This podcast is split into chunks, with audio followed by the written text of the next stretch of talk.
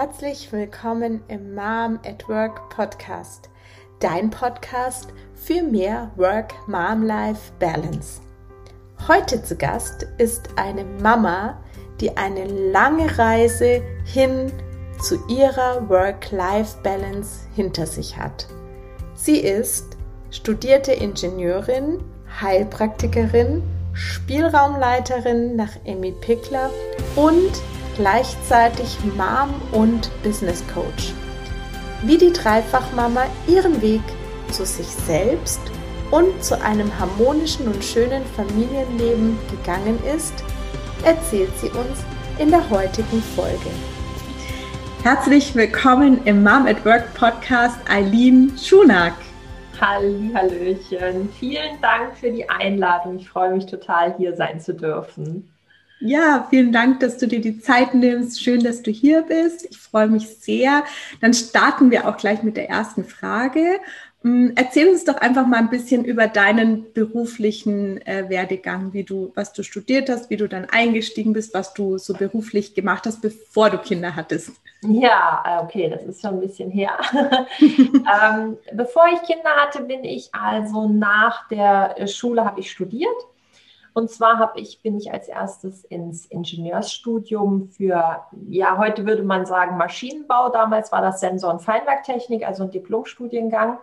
Mhm. Und da war ich mit ähm, 22 Jahren fertig gewesen. Und da habe ich gesagt, okay, das ist mir definitiv zu früh, äh, da jetzt schon anfangen zu arbeiten. Deswegen habe ich gedacht, ich setze noch was drauf und habe noch einen Master in Science gemacht, ähm, in Optoelektronik. Also mhm. auch so was ganz Technisches und habe während dieser Zeit bereits ähm, mit ähm, meinem Praktikum und auch meine Diplomarbeit und auch als Werkstudentin bei einem äh, großen deutschen Automobilzulieferer gearbeitet und hatte dadurch eigentlich die Möglichkeit, dann auch dort direkt einzusteigen.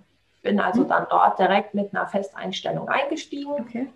Und ähm, war also total gepolt auf das Thema ähm, Karriere, Aufstieg, irgendwann mal Gruppenleitung zu übernehmen, Auslandsaufenthalt. Ja, das war so mein Plan gewesen, bis ich Kinder hatte. Ich habe letztendlich, habe ich ja knapp zehn Jahre gearbeitet, ja, bevor ich Kinder gekriegt habe. Ah, okay, ja, das war schon eine, war schon eine relativ lange Zeit. Ähm, und äh, vor allem für das, vor dem Hintergrund, dass du auch studiert hast, es sind zehn Jahre, bis man dann Kinder bekommt, schon eine sehr lange Zeit, dass du da schon gearbeitet hast und ja, hast dann wahrscheinlich im Unternehmen auch dementsprechend so Karriere gemacht und bist, äh, bist auch aufgestiegen.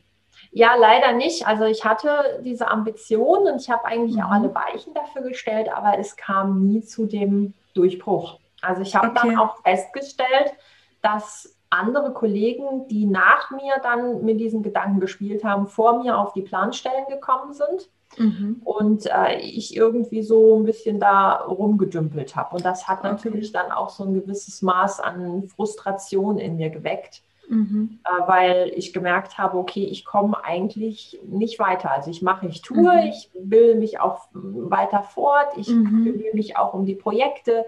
Ich bin dann auch für meinen Arbeitgeber ähm, nach Süditalien gegangen für längere mhm. Zeit. Aber es hat, ja, es war nicht so, dass sie dann gekommen sind und haben gesagt, okay, hier ist deine, hier ist deine Gruppenleitung. Jetzt mach ja, okay. Okay. Ja. Ähm, hast du das Gefühl, dass das auch was damit zu tun hat? Ich meine, Ingenieur, ich, ich, gehe jetzt einfach mal davon aus, dass das sehr männerlastig ist und sehr männerdominiert ist, äh, die Branche und auch Automobilzulieferer. Ähm, glaubst du, dass es was damit zu tun hatte, dass du eine Frau warst und sie vielleicht auch gedacht haben, naja, vielleicht kriegt die ja irgendwann mal Kinder? Äh, das glaube, also das weiß ich jetzt nicht in Bezug auf die Kinder. Zu meiner Zeit war es so, also als ich angefangen habe zu studieren, war es definitiv so, dass ich da wirklich ähm, ganz, eine ganze Art Sonderstellung hatte. Ich war mhm. wirklich dann die einzige Frau oder eine der, wir waren glaube ich zu zweit in dem einen Studium, alleine in dem anderen Studium. Mhm. Ähm, da war das also schon so gewesen. So mit der Zeit hat sich das gewandelt, weil dann kam die Frauenquote. Und die waren eigentlich total erpicht darauf, Frauen in diese Förderprogramme reinzubringen, damit mhm. diese Frauenquote erfüllt wird. Okay. Und es sind halt auch immer mehr Frauen da reingekommen. Und deswegen kann ich jetzt nicht unbedingt behaupten, dass das jetzt wirklich ähm, mhm. was war, was dem Ganzen im Weg stand, sondern ich denke, so im Nachgang betrachtet, äh, jetzt so weitere zehn Jahre später, wenn ich versuche, mhm. das zu reflektieren, merke ich einfach, dass ich dort ähm, persönlich noch eine große Entwicklung zurücklegen durfte. Und mhm. wenn ich die damals schon gehabt hätte, hätte ich vielleicht die Stelle schon bekommen. Aber mhm. ja, ich denke, es sollte auch nicht so sein. Ne? Es war vielleicht okay. auch der, der Grund zu sagen, das passt sowieso nicht, such dir eh was anderes. Ja, also ich glaube, ich persönlich glaube da sehr dran, dass nichts äh, einfach so passiert, sondern dass alles einen bestimmten Grund hat. Und äh, ja, da kommen wir ja noch drauf im Laufe des Interviews, was du jetzt machst, weil du wirklich was ganz anderes machst. Und ja, spannend, wie dann, wie dann auch der Weg dazu war. Aber das heißt, du hast dann zehn Jahre gearbeitet und äh, dann kam irgendwann die Entscheidung, dass ihr erstmal ein Kind bekommen wollt. Ne? Ja, also das war eine relativ spontane Entscheidung. Also zwischen dem Zeitpunkt, ähm, ich komme mit meinem Mann zusammen, wir heiraten und ich habe ein Kind, ist also kein ganzes Jahr dazwischen. Okay. Äh, das ging also alles ziemlich schnell. Und ich denke, das ging auch deswegen so schnell, weil ich damals einfach in dieser besonderen Situation war. Ich war im Ausland gewesen, in Süditalien für meinen Arbeitgeber. Ich, hab, ich bin mit, mit unglaublich viel Motivation darunter, äh, mit sehr viel Ehrgeiz, mit sehr viel Anspruch und ähm, man sagt ja immer, wenn man dann so eine Situation, in so eine neue Situation kommt, dann wird man so ins eiskalte Wasser geworfen. Ich hatte eher das Gefühl, dass sie mich auf einen zugefrorenen See haben klatschen lassen. Okay. Also das war so, ja, also ich, ich habe mir dort ein richtig nettes Burnout angelacht, sag ich mal. Okay. Also ohne, dass ich das jetzt ähm, diagnostiziert bekommen habe, aber so hat sich das für mich einfach angefühlt. Mhm. Und die damalige Situation war, dass ich ähm, mich für drei Jahre verpflichtet habe, in Süditalien zu bleiben. Und ich hätte nur die Möglichkeit gehabt, wieder zurückzukommen, wenn ich entweder sage, ich will wieder zurück, dann hätte aber mhm. mein Arbeitgeber die Möglichkeit gehabt, ähm, mir innerhalb eines Jahres einen Arbeitsplatz innerhalb von Deutschland wieder zu, zur Verfügung zu stellen, also nicht unbedingt da, wo ich herkomme. Mhm. Mhm. Oder die zweite Variante ist, ich bin schwanger. Okay. Das war mir damals aber nicht bewusst, das war mir damals nicht klar. Äh, das ist jetzt das, was ich im Nachgang rausanalysiert habe für mich. Es hat sich die mhm. Situation ergeben. Ich war verliebt, verheiratet. Äh, wir haben darüber gesprochen und ich habe gesagt, wenn jetzt, dann ist es so. Und so mhm. war es dann auch. Mhm. Aber warum ich unterbewusst diesen Zeitpunkt gewählt habe, war sicherlich ganz klar, weil ich dadurch die Möglichkeit hatte, ganz, ganz schnell wieder nach Deutschland zurückzukommen und zwar da, okay. wo ich hin möchte. Ja, okay. so habe ich mein erstes Kind bekommen.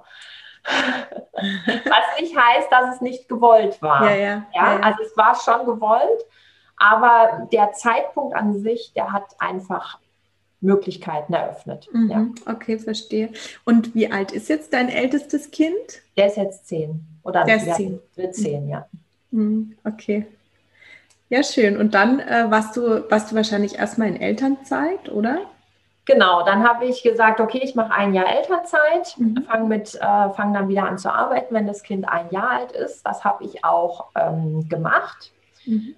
Und habe aber für mich, für mich war eigentlich schon klar, dass wenn ich ein Kind bekomme, bekomme ich auch ein zweites Kind, weil ich ähm, mir nicht hätte vorstellen können, ein einziges Kind zu Hause zu mhm. haben.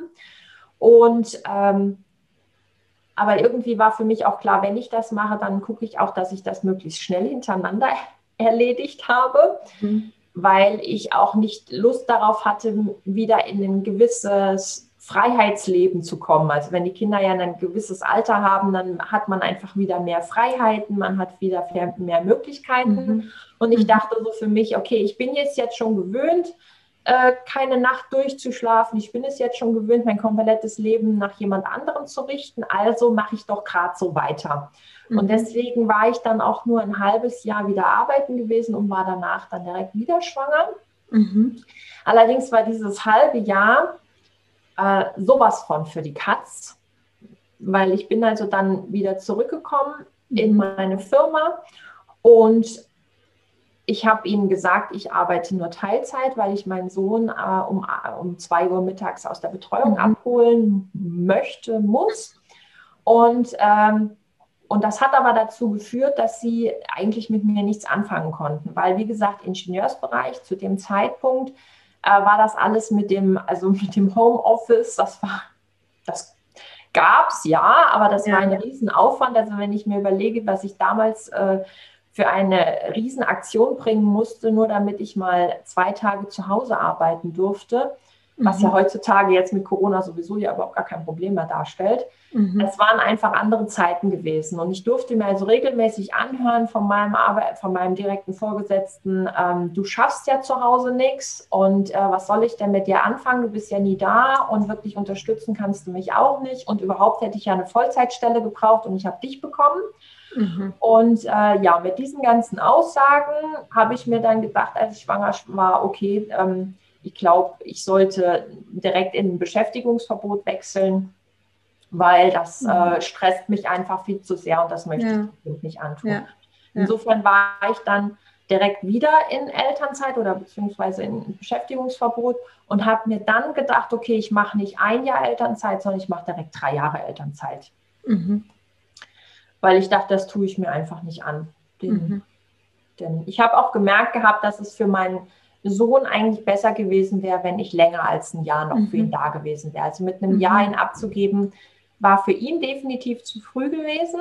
Mhm. In Bezug auf meine Tochter, die zweite, die dann gekommen ist, äh, das war, die ist vom Typ ein ganz anderer Mensch. Für die war das überhaupt kein Problem. Ich habe die mhm. auch mit einem Jahr dann in die Betreuung gegeben, weil die einfach, die hat einen riesen Aufstand gemacht, wenn sie wieder mit nach Hause musste. Der Bruder war dann in der Krippe und sie sollte wieder mit heim. Das ging gar nicht. Okay. Und dann habe ich mir gedacht, okay, den Stress tue ich mir nicht an. Ich bringe die dann halt einfach auch in die Krippe mhm. und genieße die Freiheit, dass ich sie nicht bis zu einer gewissen mhm. Zeit lassen muss, sondern ich kann mir auch mal einen Tag überlegen, heute lasse ich sie zu Hause, wir machen Familientag oder ich kann sie früher abholen äh, um da ein bisschen flexibler zu sein und mich mhm. auch okay. davon zu erholen, was diese ganze Zeit mit den Geburten und mit den Kleinkindern eigentlich dann auch mit mir so mhm. angestellt hat. Mhm. Okay. Und war dann dein Plan, dass du Vollzeit wieder zurückgehst, weil du sagst, du hast dann gleich mal drei Jahre genommen, damit äh, du dir das eben nicht wieder antust, die Situation von vorher. Ähm, aber was war, was war dann die Lösung, die du im Kopf hattest? Ähm, also eigentlich hatte ich da zu dem Zeitpunkt noch gar keine Lösung im Kopf. Mhm. Ähm, es war sicherlich irgendwie geplant, dann wieder Vollzeit zu gehen, weil das so die logische Konsequenz war, aber so richtig vorstellen konnte ich es mir nicht. Mhm. Und es war dann auch so, dass ich ähm, nach, nach zwei Jahren Elternzeit eigentlich gedacht habe, so ich kann jetzt wieder arbeiten gehen. Also ne, die, die, der Große ist ja jetzt mittlerweile äh, vier, die Kleine ist zwei. Und das funktioniert. Also wir haben da unseren Rhythmus, wir haben, haben da unsere Abläufe, das äh, kriegen wir hin, auch mit, mit äh, Kita und Kindergarten, das mhm. funktioniert wunderbar. Also eigentlich könnte ich wieder arbeiten gehen. Und dann habe ich bei meinem Arbeitgeber nachgefragt und dann hieß es, ja, nee, sorry, Sie haben drei Jahre Elternzeit beantragt und dann nehmen Sie die jetzt auch bitte.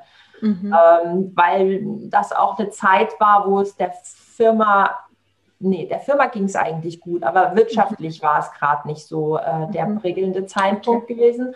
Und deswegen waren die eigentlich froh um jeden, der halt nicht da war, der nicht bezahlt okay. werden musste. Mhm. Und dann habe ich gesagt, okay, dann nutze ich die Zeit halt und ähm, schau mal, was es für andere Möglichkeiten gibt und habe mich beworben und äh, hatte da dann auch als Rückmeldung so, ja, wie, Sie sind Mutter äh, von zwei kleinen Kindern. Ach ja, nee, Sie wollen Teilzeit arbeiten. Was soll ich denn mit der restlichen äh, Teilzeitstelle machen? Wer soll die denn auffangen?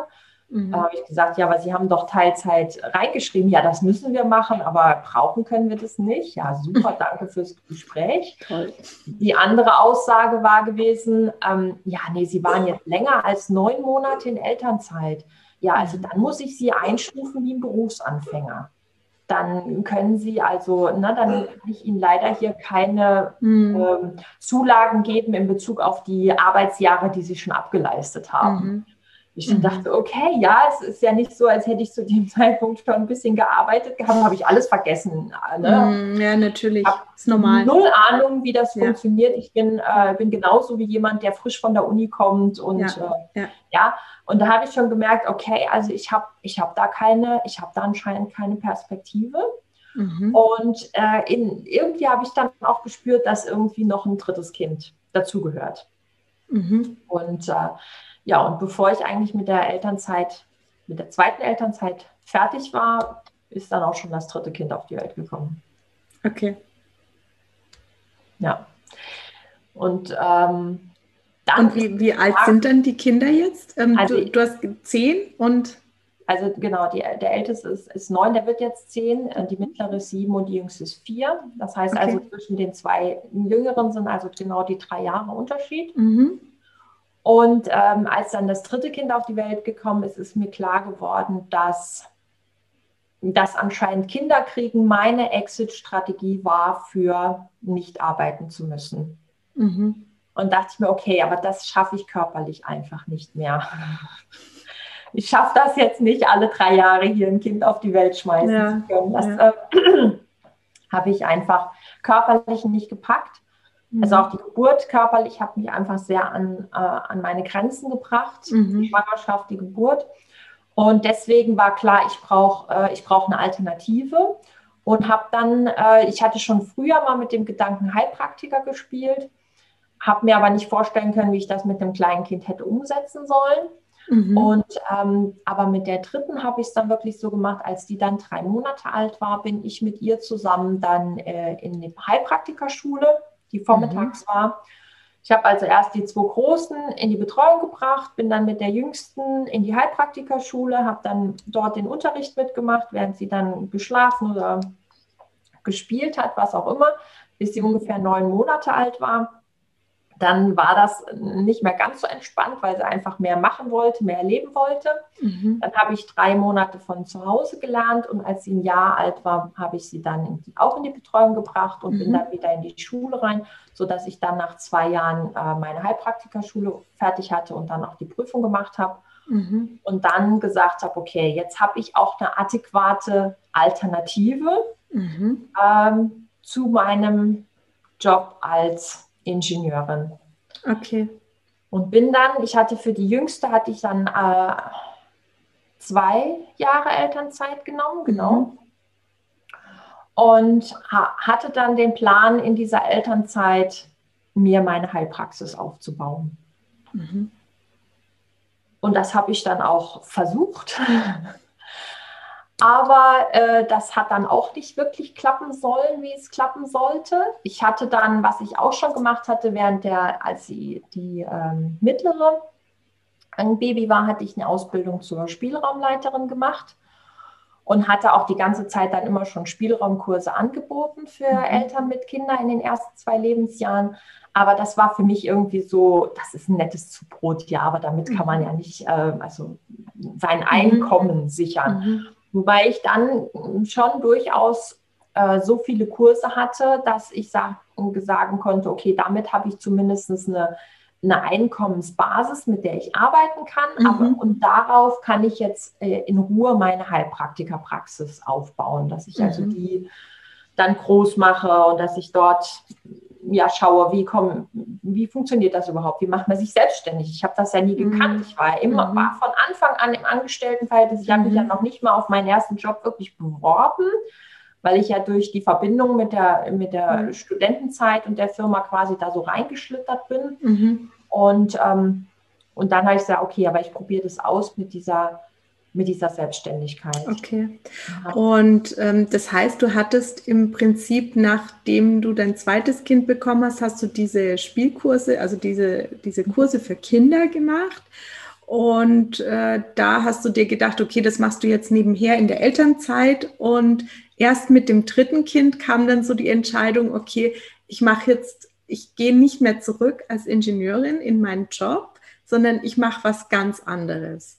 Genau, genau. Weil mir da eigentlich erst klar wurde, dass ich, ähm, dass ich eigentlich da in dem Bereich nicht mehr arbeiten möchte. Mhm. Weil ich, ähm, weil es, weil es für mich nicht vorstellbar war, wie ich hätte in dieser Firma äh, meinen Job machen sollen zur Zufriedenheit von mir und auch von den Kollegen, weil die einfach ähm, in dem Bereich anderes gewohnt waren an Support, was mhm. man dort leistet. Also alle es ist immer noch so, dass überwiegend natürlich dort Männer arbeiten. Es kommen immer mehr Frauen, aber es sind immer noch überwiegend Männer, die dort arbeiten. Und wenn Männer Kinder haben, dann ist es so, dass ihre Frauen zu Hause sind und sich um die Kinder kümmern. Das heißt, ich habe mit dann am Mittagstisch anhören dürfen, ach, Kinder haben ist ja so toll, das funktioniert so klasse und das ist ja überhaupt gar kein Problem. Ich kann acht Stunden arbeiten gehen und dann noch genieße ich die Zeit mit meinen Kindern und ich dachte mir so, jawohl.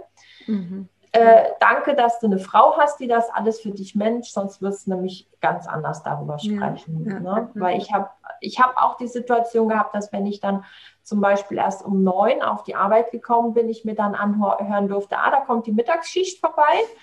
Und ich dann gesagt habe, hey Leute, ich habe meinen Hauptjob, bin ich schon seit morgens um 6 Uhr am machen. Und das, mhm. was ich hier tue, das ist nur, das ist nur ein Zubrot so ungefähr. Ich verdiene mhm. zwar mein Hauptgeld, aber ich bin nur vier Stunden hier und ich hetze danach dann wieder durch die äh, Welt, um meine Kinder abzuholen, um danach dann dafür zu sorgen, dass sie adäquate Bürger dieser Gesellschaft mhm. werden.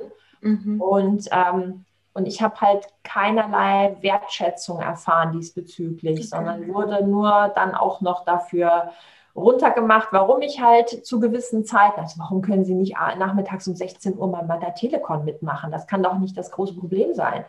Mhm. Wohlgemerkt, mein Mann selber ist äh, Vollzeit am Arbeiten. Der war ja, war ja auch nicht zu Hause. Ne? Und dann mhm. mit zwei kleinen Kindern kann das doch kein Problem sein, da in der Telefonkonferenz zu sitzen. Also, mhm. wo ist das Problem? Ja?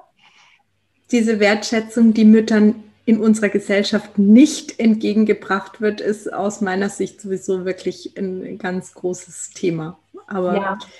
Ja. Und was auch, was auch ganz äh, interessant war, war diese Erkenntnis, dass ich bei meinem ersten Kind gab es ähm, Eltern, also es gab Elterngeld ja schon zu meiner mhm. Zeit. Das ist ja im Vergleich zu vor 30 Jahren gigantisch, keine ja. Frage. Ja. Ähm, dennoch war es so, dass ich für mein erstes Kind also den Höchstsatz bekommen habe, weil ich halt mhm. einfach vorne dran Vollzeit gearbeitet habe. Mhm. Und dadurch, dass ich dann aber von Elternzeit zu Elternzeit bin und der natürlich in den Jahren auch kein Einkommen hatte, weil es wird immer nur das Jahr gerechnet, in dem ich Elterngeldbezug habe, mhm. aber nicht die weiteren Elternzeitjahre, mhm. ähm, bin ich dann bei meinem dritten Kind beim Mindestsatz rausgekommen. Mhm. Ja? Äh, das mhm. heißt, ich hatte natürlich dann auch die Notwendigkeit, irgendwie wieder Geld zu verdienen, ja. was ja eigentlich ja. auch nicht also finde ich, nicht sein kann. Es kann doch nicht mhm. sein, dass wenn ich für mein Kind da bin und mich um, um alles zu Hause kümmere, dass ich dann mit, äh, mit damals waren es 300 Euro dann im, im Monat abgespeist werde. Ja. ja. Weil ich habe ja anscheinend dann noch genug Zeit, ich könnte ja dann noch arbeiten gehen. Beziehungsweise ich habe ja vorne dran nicht gearbeitet. Ja klar, da hatte ich ja mhm. andere Kinder. Ja, ja. ja. ja. Ah, schwierig, okay.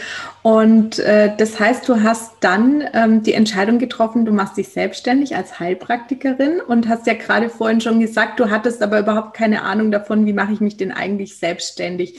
Wie bist du denn da vorgegangen? Wo hast du dir da Tipps geholt oder hast du dir jemanden ins Boot geholt, der dich da unterstützt hat oder wie, wie hast du es gemacht? Genau, ich bin also dann, ähm, ich habe mir einen Unternehmensberater gesucht. Mhm. Ähm, es gibt hier bei uns im Saarland die Möglichkeit, dass sich Business Starter unterstützen lassen können mit Fördermitteln, wo man dann ähm, einen großen Teil gefördert bekommt, einen, Teil, einen kleinen Teil nur selbst bezahlen muss. Mhm. Und ähm, ich hatte dann auf einer ähm, Gründermesse einen Unternehmensberater kennengelernt, der mich dann durch diesen Prozess begleitet hat, wie man diese ganzen Mittel dann beanträgt. Und ähm, der hat mich dann da äh, im Start unterstützt mhm. und hat mir dann auch gezeigt, ähm, ja, wie, wie ich das alles, also wie ich meinen Businessplan schreibe, wie ich, äh, mhm. äh, wie ich mir überlege, welche, welches Angebot möchte ich anbieten, was habe ich eigentlich, was könnte ich eigentlich erwarten.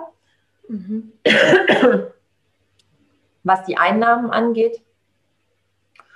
Und, ähm, und das hat auch super geklappt. Ich habe dann auch, ich habe mir dann auch Räumlichkeiten gemietet. Ich habe dann als erstes gesagt, okay, ich gehe ähm, irgendwo zur Untermiete rein, damit ich erstmal rausfinden kann, wie funktioniert das überhaupt. Ähm, ich habe dann ja auch erstmal wieder gearbeitet. Ja, also ich habe ja dann fünf Tage ähm, beziehungsweise ich habe vier Tage voll bei, für die Firma gearbeitet. Den fünften Tag habe ich meine Kinderkurse gemacht, weil ich die einfach schon so lange hatte, wollte ich das nicht mhm. aufgeben. und habe dann gesagt, okay, und drumherum versuche ich dann irgendwie in den Abendstunden am Wochenende mir noch zu überlegen, wie ich das mit dieser Heilpraktiker-Geschichte dann noch irgendwie hinkriege. Mhm. Und äh, sag ich mal so, mehr als Hobby habe ich mir dann äh, einen Raum gegönnt in einer Praxisgemeinschaft und äh, war natürlich dann erstmal mit so Dingen beschäftigt, wie baue ich meine Homepage auf, äh, welche Farben benutze ich eigentlich, was für ein Logo benutze ich eigentlich, wie sehen Visitenkarten aus, wie richte ich mir den Raum ein, welche mhm. Therapieverfahren möchte ich eigentlich gerne nutzen, bin dann auch mhm. zu der Zeit, dann gab es ja noch Messen, bin dann auf Messen gewesen, bin auf Fortbildungsveranstaltungen gewesen mhm.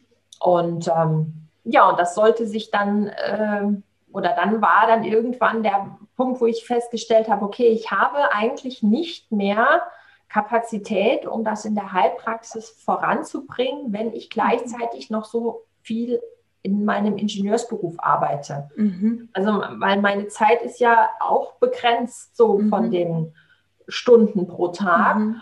Und meine Kinder zu dem Zeitpunkt, das ist, liegt jetzt also fast zwei Jahre zurück, zu dem Zeitpunkt halt erst noch zwei Jahre jünger waren. Das heißt, die jüngste, die war zwei zu dem Zeitpunkt, nicht mhm. vier, so wie sie jetzt mhm. heute ist. Mhm. Und da natürlich auch wesentlich mehr Aufmerksamkeit gebraucht hat. Ne? Die Abende haben einfach ähm, sehr viel äh, Energie erfordert, bis sie mhm. dann alle im Bett waren, bis sie dann alle geschlafen haben. Es waren keine konstanten Nächte, in denen ich, äh, wo ich einfach davon ausgehen konnte, dass ich auch ähm, zu meinem Schlaf komme, damit ich am nächsten mhm. Tag auch wirklich fit bin.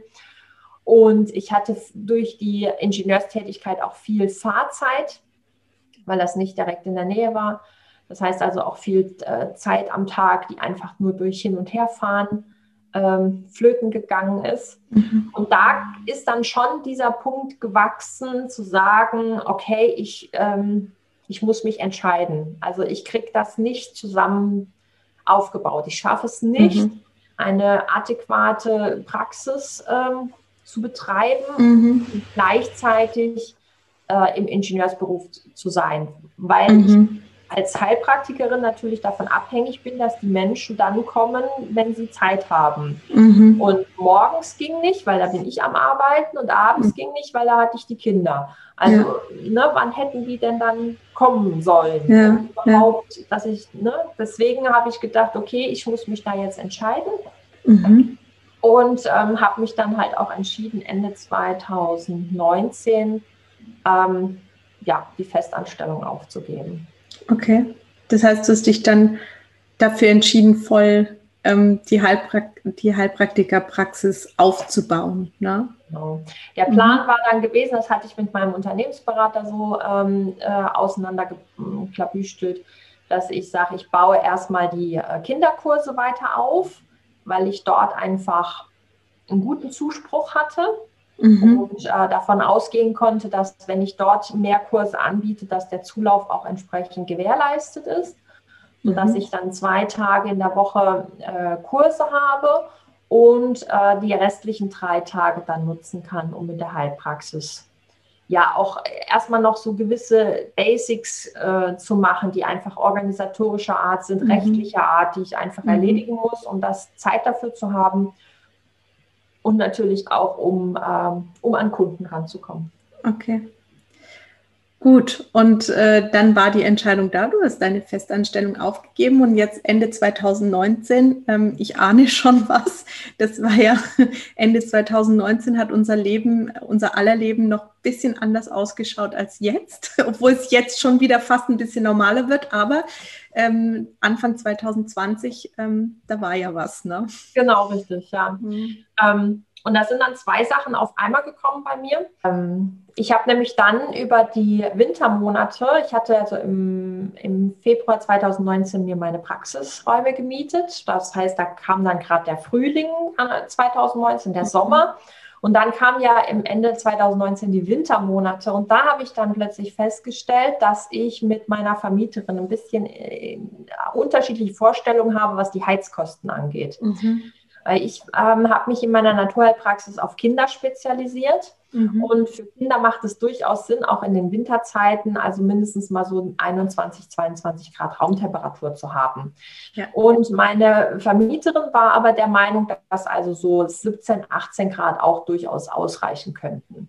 Und das mhm. hatte sich dann, ähm, wie gesagt, das war noch, das war Anfang 2020, da war also von Corona noch nichts zu hören, mhm. ähm, hat sich das also so zugespitzt, dass ich gesagt habe, okay, mir bringt das überhaupt nichts, ähm, mhm. diese Räume weiter zu nutzen, wenn ich sie nicht nutzen kann, weil ich die Heizung nicht hochstellen kann, weil jedes Mal, wenn ich die Heizung hochdrehe, ich mir ein Riesengespräch anhören muss, warum mhm. ich die Heizung schon wieder angemacht hätte. Mhm. Und habe dann äh, zum Ende Februar 2020 meine Praxis gekündigt. Okay. Zu dem Zeitpunkt war ja dann die, der Gedanke gewesen, okay, dann, dann lasse ich das mit dem Heilpraktiker jetzt erstmal noch ein bisschen, bis ich nochmal neue mhm. Räumlichkeiten gefunden habe und baue das mit den Kinderkursen einfach dann noch weiter auf. Mhm. Ist, ja, ist ja kein Problem. Ne? Es, mhm. ist, ja, äh, ist ja nur vorübergehenderweise, mhm. aber das Potenzial besteht. Ja, und dann mhm. kam März 2020 und dann war schlagartig, waren die Kinderkurse auch weg. Weil äh, Kinderkurse natürlich ganz klar davon leben, dass man in Kontakt ist miteinander, vor allen Dingen die Kinder. Ja. Und das heißt, es wurde also von Grad auf jetzt gab es also keine Einkommensmöglichkeiten mehr für mich. Mhm. Jetzt hatte ich den großen Vorteil, dass ich ähm, zu der Zeit gerade in den Arbeitslosengeldbezug gekommen bin. Mhm. Und äh, dadurch eigentlich dann eine gewisse Karenzzeit hatte. Das heißt, ich konnte dann auch erstmal ja, bis in den Mai, Juni rein habe ich dann gesagt, ich mache erstmal gar nichts. Ich mhm. erhole mich jetzt erstmal von all dem, was die letzten Jahre waren, von den mhm. Geburten, von den Anstrengungen in meinem äh, alten Job, äh, mit den Entscheidungen für den neuen Job, äh, mhm. überhaupt der Schock, dass das plötzlich möglich ist, dass man hier ganz Deutschland einschläfern kann, so von gerade auf ja. jetzt. Ja. Ähm, und habe dann, war dann in so einer, ja, also ich habe eine Zwangs- Pause gemacht. Es ging, also ich mhm. habe auch nichts mehr hingekriegt. Ich habe viel geschlafen, ich habe viel auf dem Sofa gelegen. Ähm, wir haben ja dann mit Start Corona hatten wir ja das geilste Wetter in Deutschland gehabt. Mhm. Das war ja im März war es ja bombig. Also wir ja. haben dann auch also wirklich vorgezogene Sommerferien wirklich genossen mhm. in tiefsten Zügen. Mein Mann war auch zu Hause mhm. zu dem Zeitpunkt und es hat uns also sehr sehr gut getan. Mhm. Aber dann war natürlich klar, das, das, kann jetzt so nicht weitergehen. Also da muss jetzt irgendwas mhm. her. Und mhm. mir ist dann halt auch klar geworden, okay, ähm, Heilpraxis wäre ja die ganze Zeit während Corona möglich gewesen. Mhm. Also als die, alle Heilpraktiker, alle Ärzte haben ja weiterhin arbeiten dürfen. Ich konnte ja nicht arbeiten, weil ich dann keine Praxisräume mehr hatte. So ohne Räume mhm. ist ein mhm. bisschen schwierig. Mhm. Aber gerade in Bezug auf die Kurse wurde mir klar, dass ich dort einfach sehr, sehr abhängig bin. Und zwar mhm. von den Launen unterschiedlicher Natur. Also nicht nur von meinem, ähm, von dem Arbeitgeber, wenn ich so nennen möchte, für den ich dann auf Honorarbasis die Kurse äh, gebe, mhm. sondern auch gesellschaftlich, dass da einfach, ja, wenn da anscheinend irgendwas nicht passt, dann kann man das einstampfen. Mhm. Ja. Und äh, das hat mich dann dazu gebracht, dass ich gesagt habe, okay, ich möchte schauen, dass ich unabhängiger werde mit mhm. meinem Einkommen, dass ich etwas mir aufbaue, was auch ohne mich arbeiten kann. Und deswegen habe ich dann mit dem Heilpraktiker auch für mich gesagt, auch der Heilpraktiker hat den großen Nachteil, ich verdiene nur Geld, wenn ich was mache. Das heißt, ich habe dort direkte, den direkten Tausch zwischen Zeit und Geld. Mhm. Wenn ich nichts tue, dann kann ich beim Heilpraktiker kein Geld verdienen. Das heißt, ich bin natürlich auch limitiert, wenn ich sage, ich möchte einfach, weil meine Kinder sind noch klein, mhm. äh, möchte einfach, sage ich mal, nachmittags ab 15 Uhr mit meinen Kindern die Zeit verbringen bis mhm. abends, bis die im Bett sind. Dann habe ich faktisch äh, sechs Stunden, die ich arbeiten kann in der mhm. Woche. Mhm. Und äh, mit 30 Stunden selbstständig arbeiten ist eigentlich klar, wie viel ich maximal in dieser Woche verdienen kann. Mhm. Und da ich dann in der Zeit mir auch klar geworden ist, dass ich finanziell zwar durch meinen Mann sehr gut dastehe, aber auch an der Stelle vollkommen abhängig bin, mhm ähm, ist mir auch klar geworden, dass, da, dass ich da einfach auf ein anderes Niveau kommen möchte, um mhm. für mich einfach eine mehr Freiheit zu erlangen in Bezug auf mhm. dem, was machen wir mit dem Geld, wie viel Geld kann ich auch einbringen, mhm. wie viel ähm, Geld habe ich auch für mich zur Verfügung später einmal. Also mhm. da kam auch das Thema Rente plötzlich mit rein, Zukunftssicherung, mhm. weil ich mir mhm. da vorher nie Gedanken drüber gemacht habe. Und mit Corona war ja plötzlich alles, das war ja alles weg. Und dann ist mir schlagartig klar geworden, ich habe auch nichts. Mhm. Ja, ich habe zwar, ich habe zwar eine ganz tolle Rente, äh, als Ingenieurin mir erarbeitet, wobei die bei Weitem nicht ausreicht, aber das ist ja schon mhm. mal was. Mhm. Nur dadurch, wenn ich dann jetzt selbstständig bin, mhm. äh, arbeitet das ja nicht weiter. Mhm. Beziehungsweise habe ich mich dann informiert, ich müsste also monatlich 700 Euro in die Rentenkasse einzahlen, nur um auf dem Niveau zu bleiben, auf dem ich gerade bin. Und ich dachte, okay, wie soll ich denn als Heilpraktikerin 700 Euro erwirtschaften? Also mhm. die müssen ja als Gewinn rauskommen, nicht ja. nur als Umsatz. Ja? Also ich muss das Doppelte ja erwirtschaften. Und ähm, ja, das sind also mit Corona ist also quasi mein ganzes Leben erstmal so völlig in sich zusammengebrochen. Okay. Hm. Und, ähm, und da, da, bin ich eigentlich seit einem Jahr damit beschäftigt, das so für mich zu ordnen. Gerade im Bereich was möchte ich tun, in welcher Form möchte ich es tun, wie oft möchte ich was tun, wie viel möchte ich verdienen, ähm, wie soll meine finanzielle Situation aussehen, wie soll meine Freizeitbeschäftigung aussehen, mit was möchte ich mich eigentlich beschäftigen, wenn ich nicht beschäftigt mhm. bin, mhm. weil als Mutter mhm. bin ich irgendwie nur beschäftigt mit Sachen, die andere betreffen, aber nie mit mir mhm. selber, weil ich einfach keine mhm. Zeit hatte, habe ich mich da auch komplett hinten angestellt und da nochmal mehr mich in den Fokus zu nehmen und zu schauen, was brauche ich eigentlich. Mhm. Ich bin auch in der Zeit irgendwie nicht jünger geworden, habe ich festgestellt. Ja, also auch da habe ich gemerkt, mhm. dass einfach gewisse Kapazitäten nicht mehr im vollen Maße da sind. Ich kann mhm. nicht mehr den ganzen Tag rocken und die halbe Nacht durchmachen und mir mhm. geht es am nächsten Tag super. Das ja. ist einfach nicht mehr. Mhm. Okay, ja, spannende Geschichte. Du hast gesagt, du bist jetzt seit einem Jahr am, am Ordnen und äh, gibt es da schon neue Erkenntnisse, was du, was du machen möchtest oder was du vorhast? Ja, ich war natürlich am Anfang, dachte ich mir so, okay, was, was könnte ich denn jetzt anbieten?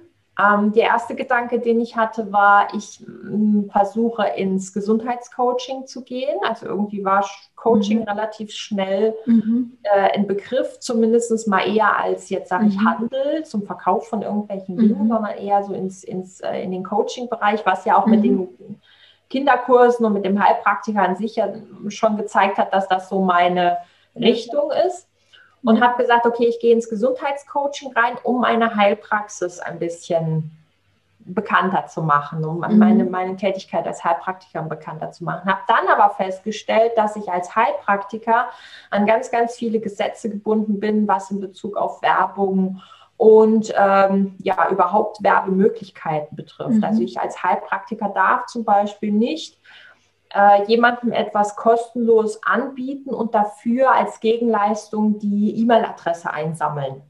Okay. Das ist mir verboten.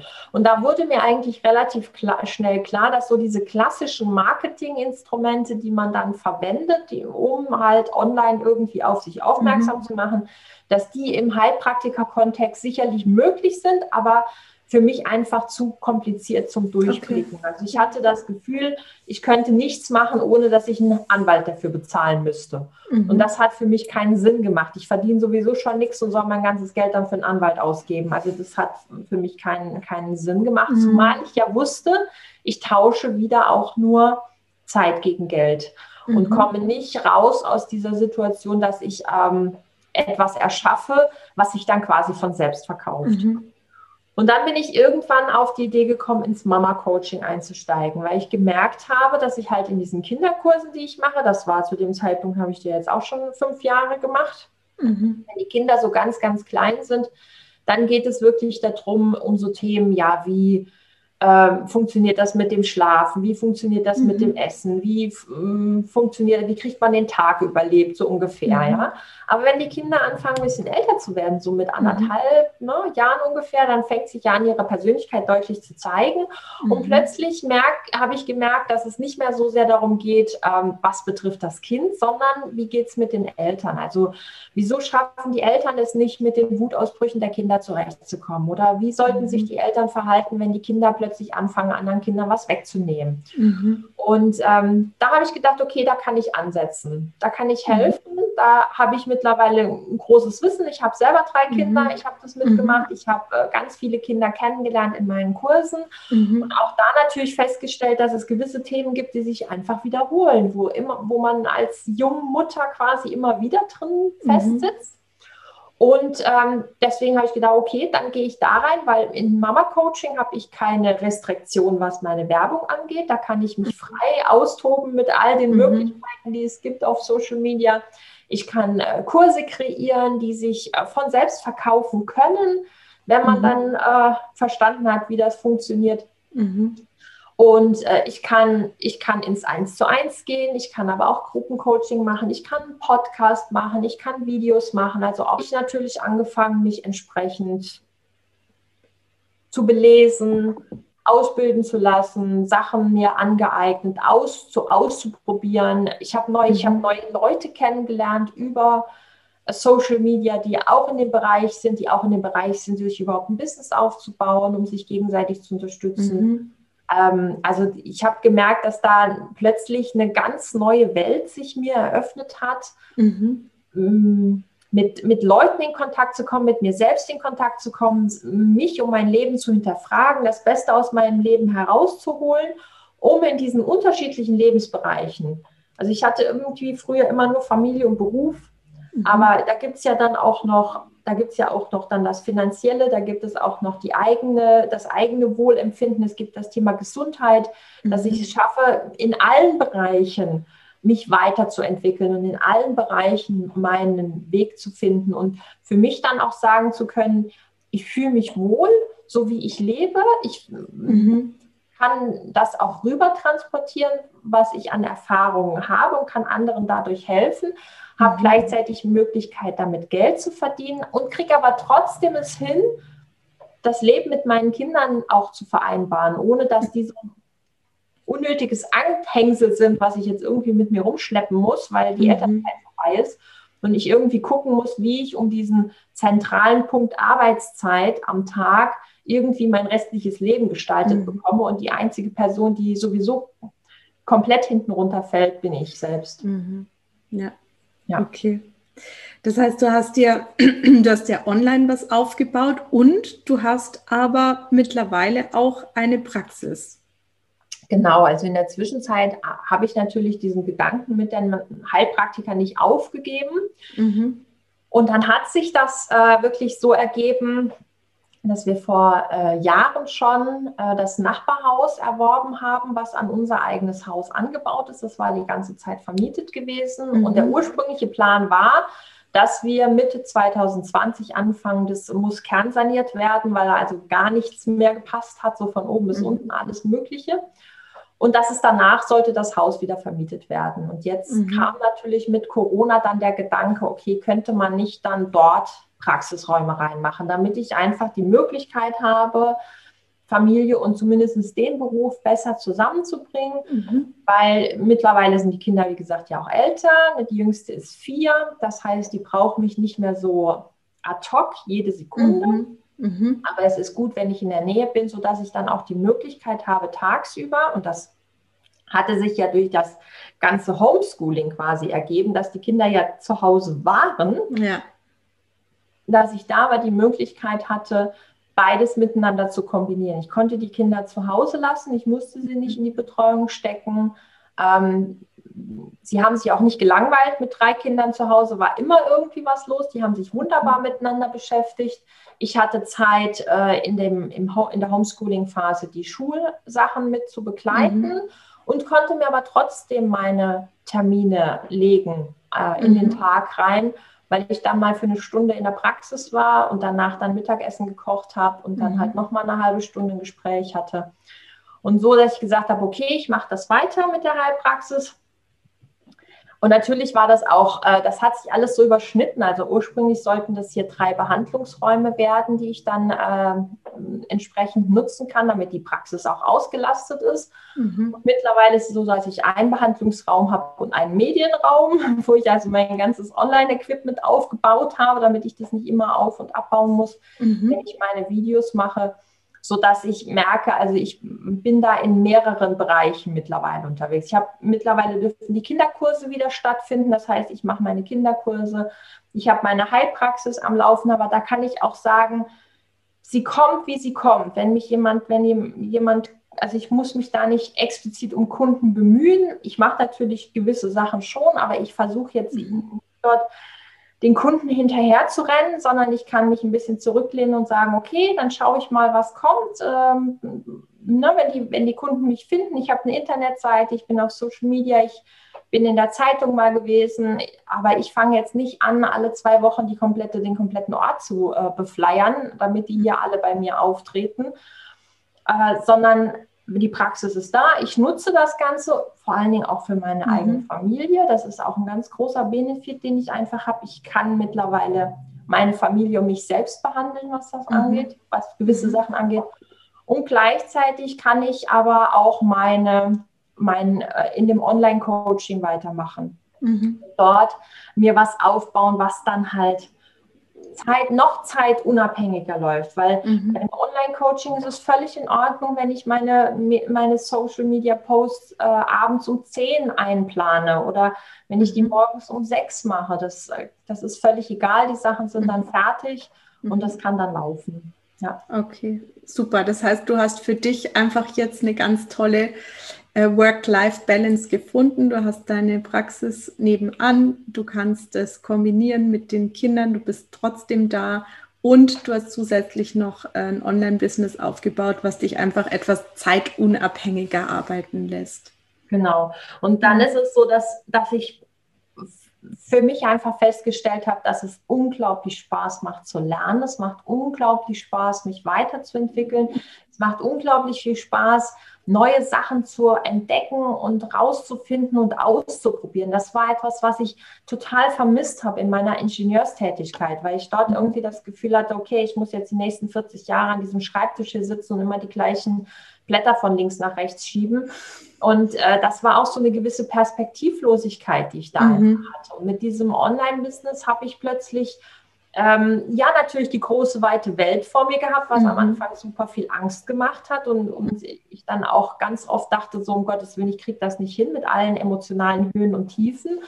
Durfte aber dann lernen, dass es eigentlich genau diese Sachen sind, die mich letztendlich weiterbringen. Also wenn ich dann mhm. es schaffe, aus dieses unangenehme Gefühl, mich davon nicht zurückhalten zu lassen, sondern genau dann eigentlich zu sagen, ah, da, da, hast, da fühle ich mich unwohl, okay, mhm. alles klar, dann gucke ich da mal genauer hin, dann gucke ich genau. mal, was liegt denn eigentlich dahinter, dann mhm. probiere ich es aus. Also ich kann mich noch daran erinnern, wie ich Ende 2020 äh, habe ich dann äh, quasi mit einer, mit einer anderen Dame in der Mastermind äh, die Vereinbarung getroffen, ich starte meinen Podcast noch. Ich weiß noch genau, wie ich auf dem Balkon stand, Schnappatmung gekriegt habe, weil ich dachte, um Gottes Willen, äh, du kannst doch jetzt hier nicht einen Podcast starten, ne? das funktioniert, das kriegst du nie hin.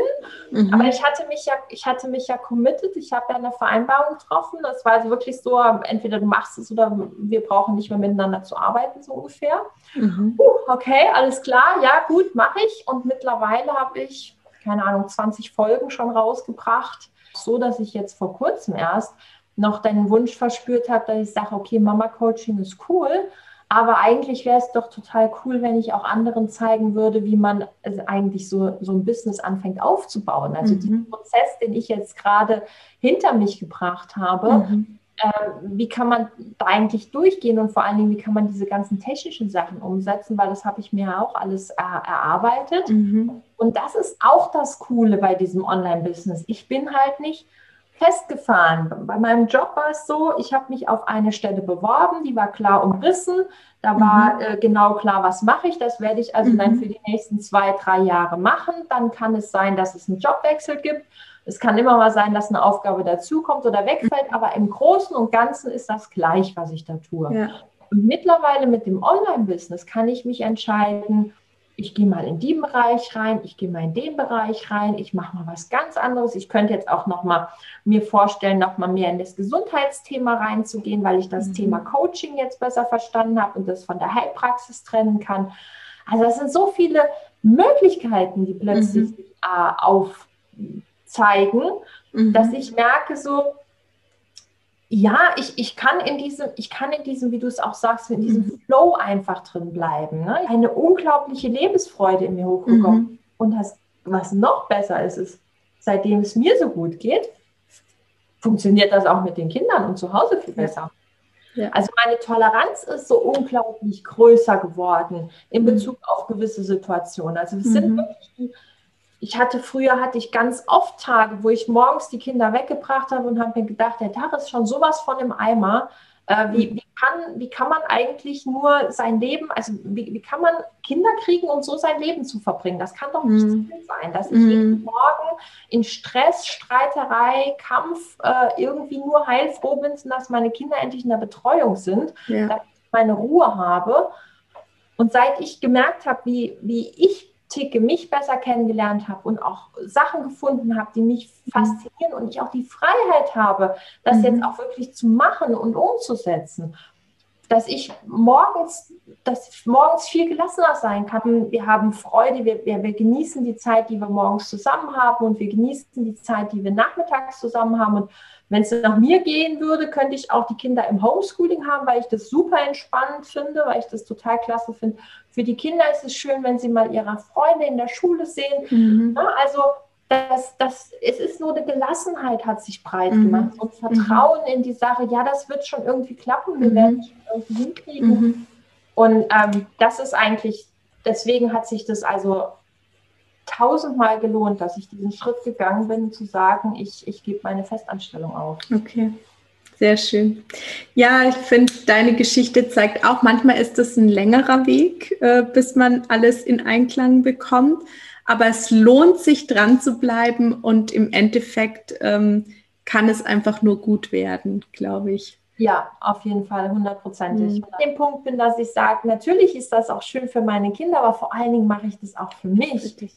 Und mhm. meine Kinder kriegen das automatisch, weil ich festgestellt habe, dass ich nur das Beste für meine Kinder sein kann, wenn ich auch das Beste für mich bin. Ja, ja, sehr schön. Ganz, ganz gute, großartige Erkenntnis und kann ich auch nur zu 100 Prozent unterschreiben. Ja, Eileen, jetzt haben wir schon, schon lange gesprochen. Es war so eine spannende Geschichte. Und äh, jetzt habe ich am Ende noch eine Frage, die stelle ich eigentlich jeder Mama, die hier bei mir im Interview ist. Hm, stell dir mal vor, jetzt kommt so eine ganz frisch gebackene Mama auf dich zu und sagt, Eileen, du machst es so toll und hast das alles so gut unter einen Hut gebracht.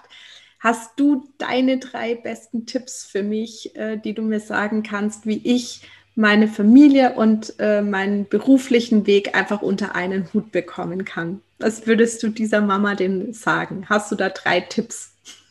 Ja, also den ersten Tipp, gerade wenn dann so ein, äh, so ein kleines Menschlein ganz frisch auf die Welt gepurzelt ist, wäre äh, wirklich, dass, dass die Mama die Zeit mit dem Kind, solange es so klein ist, das wirklich genießt. Mhm. Und, ähm, auch für sich bereit ist, nicht alles regeln zu müssen in dieser Zeit. Also mhm. wirklich auch dann Verantwortung abzugeben für Bereiche, die sie nicht unbedingt erfüllen muss. Es gibt ganz, ganz viel, was eine Mama machen muss, weil es einfach nur mal an ihr dranhängt, sage mhm. ich mal, weil das Kind auch das Bedürfnis hat, es mit der Mama zu erleben und nicht unbedingt mit jemand anderem. Aber mhm. es gibt ganz, ganz viele andere Bereiche, die durchaus von anderen Personen aufgefangen werden können, sei es der Partner, sei es die Mutter, sei es die Schwiegermutter, sei es die Freundin, wie auch mhm. immer um sich dort diesen äh, Stress einfach rauszunehmen und auch die mhm. Freiheit zu nehmen und zu sagen, ich möchte einfach die erste Zeit mit meinem Kind genießen. Mhm. Also wir kriegen das so vorgesetzt, so nach dem Motto, ja, also nach einem Jahr hast du bitte wieder zu arbeiten. Mhm. Es passt für manche Kinder und für manche passt es nicht. Und da für sich einfach schon auch vielleicht im Vorfeld, bevor das Kind da ist, mit dem Partner zusammen zu entscheiden, okay, ich würde zwar eigentlich gerne nach einem Jahr wieder arbeiten gehen, aber wenn es dann doch irgendwie sich ändern sollte, dieses mhm. Bedürfnis, wie könnten wir das denn hinkriegen? Mhm. Könnten wir gemeinsam das denn hinbekommen, dass ich dann vielleicht dann doch zwei Jahre zu Hause bleiben kann, mhm. ohne ein schlechtes Gewissen haben zu müssen? Mhm. Und äh, das nächste, was ich raten würde, wäre dann wirklich zu gucken, okay, was macht dir Spaß? Macht dir dein Job echt Spaß? Würdest du jetzt in dem Moment wirklich deinen, deinen Job machen, einfach weil er dir so unglaublich viel Spaß bringt. Und dann mhm. bist du in deinem richtigen Job drin. Mhm. Dann, äh, dann passt das. Es gibt ganz viele Menschen, die im Angestelltenbereich sind und sich dort total wohlfühlen und mhm. sagen, mir macht es einfach Spaß, mit den Kollegen komme ich zurecht, mhm. wir haben dann so ein tolles familiäres Verhältnis, die Aufgaben entsprechen mhm. genau dem, was ich mir vorstellen kann. Und dann passt das. Und dann solltest du das auch, äh, dann sollte die das auch wirklich machen. Und dann sollte sie das auch wirklich tun. Aber wenn sie das Gefühl hat, dass das nicht passt, dann darf sie sich ruhig im Klaren darüber sein, dass das Leben einfach viel zu kurz ist, um Sachen zu machen, die keinen Spaß machen. Und wenn man wirklich will, dann findet man auch eine Lösung. Vor allen Dingen, wenn man einen Partner hat, der einen dabei unterstützt. Mhm. Dann gibt es Lösungen. Gerade im heutigen Zeitalter mit der ganzen Möglichkeit des Internets, gehen wir 50 Jahre zurück, da gab es das gar nicht. Äh, Gerade im heutigen Zeitalter gibt es so, so, so, so, so, so, so viele Möglichkeiten. Mhm ähm, was, man, was man machen kann. Deswegen, also folge da vor allen Dingen dein, deinem Spaß, deiner Freude. Mhm. Mhm. Das sollte auf jeden Fall Freude, äh, Freude machen. Und der dritte Tipp, den ich mitgeben würde, das war das, was ich vorhin schon angesprochen habe. Also wenn du auch das Gefühl hast, dass du es für dich nicht machen kannst, weil du, weil, so, weil diejenige noch nicht so das Gefühl hat, äh, ja, ich bin das selber eigentlich ja nicht wert oder ich kann das jetzt, ich kann das doch jetzt nicht, ich kann doch meine Familie nicht im Stich lassen oder ich kann doch, äh, wir haben uns das jetzt so eingerichtet, das, das geht nicht, ich kann das nicht machen, dann mach es wenigstens für dein Kind. Mhm. Dann äh, mach es für dein Kind, um deinem Kind zu zeigen, dass, äh, dass, damit dein Kind einfach von Anfang an lernen darf, was für ein Leben möglich ist Mhm. Dass man nicht hier auf die Welt gekommen ist, um ähm, möglichst schnell in die Rente zu starten, weil dann das Leben anfängt und schön mhm. ist, mhm. weil man dann halt einfach, ähm, also die Frage ist, erreicht man sie überhaupt die Rente und wenn ja, wie erreicht man die Rente? Mhm. Und mit welchen Verpflichtungen? Wie sieht das dann überhaupt zeitlich bei uns aus? Also wie hat sich dann noch die Gesellschaft bis dahin verändert, bis wir in der Rente sind? Sondern zeig deinem Kind, dass das jetzt schon möglich ist, dass das von Anfang an möglich ist, dass man von Anfang an ein schönes Leben haben kann, dass man von Anfang an Freude haben kann an dem, was man tut. Und äh, dass es auf jeden Fall für dein Kind tust, weil im Endeffekt tust du es dann für dich selbst. Okay, ja, super. Vielen, vielen lieben Dank, Eileen, für deine Tipps, für das ganze Gespräch. Äh, es war sehr inspirierend, finde ich, und hat echt Spaß gemacht. Und ja, vielen, vielen Dank, dass du dir die Zeit heute genommen hast und wünsche dir noch einen schönen Tag heute. Vielen Dank, dass ich da sein durfte. Den wünsche ich dir auch. Schön, dass du bei dieser spannenden Folge im Mom at Work Podcast dabei warst. Wenn dir die Folge gefallen hat, dann gib mir doch gerne eine Bewertung auf iTunes und abonniere den Podcast, sodass du keine Folge mehr verpasst. Gerne kannst du den Podcast auch anderen Mamas weiterempfehlen, für die das Thema Vereinbarkeit von Familie und Beruf interessant ist. Falls du noch mehr Impulse und Tipps zum Thema Work-Life-Balance bekommen möchtest, dann folge mir gerne auf Instagram miriam.ringel oder auf Facebook Miriam Ringel Coaching. Hab einen wundervollen Tag und bis bald hier im Mom at Work Podcast. Deine Miriam.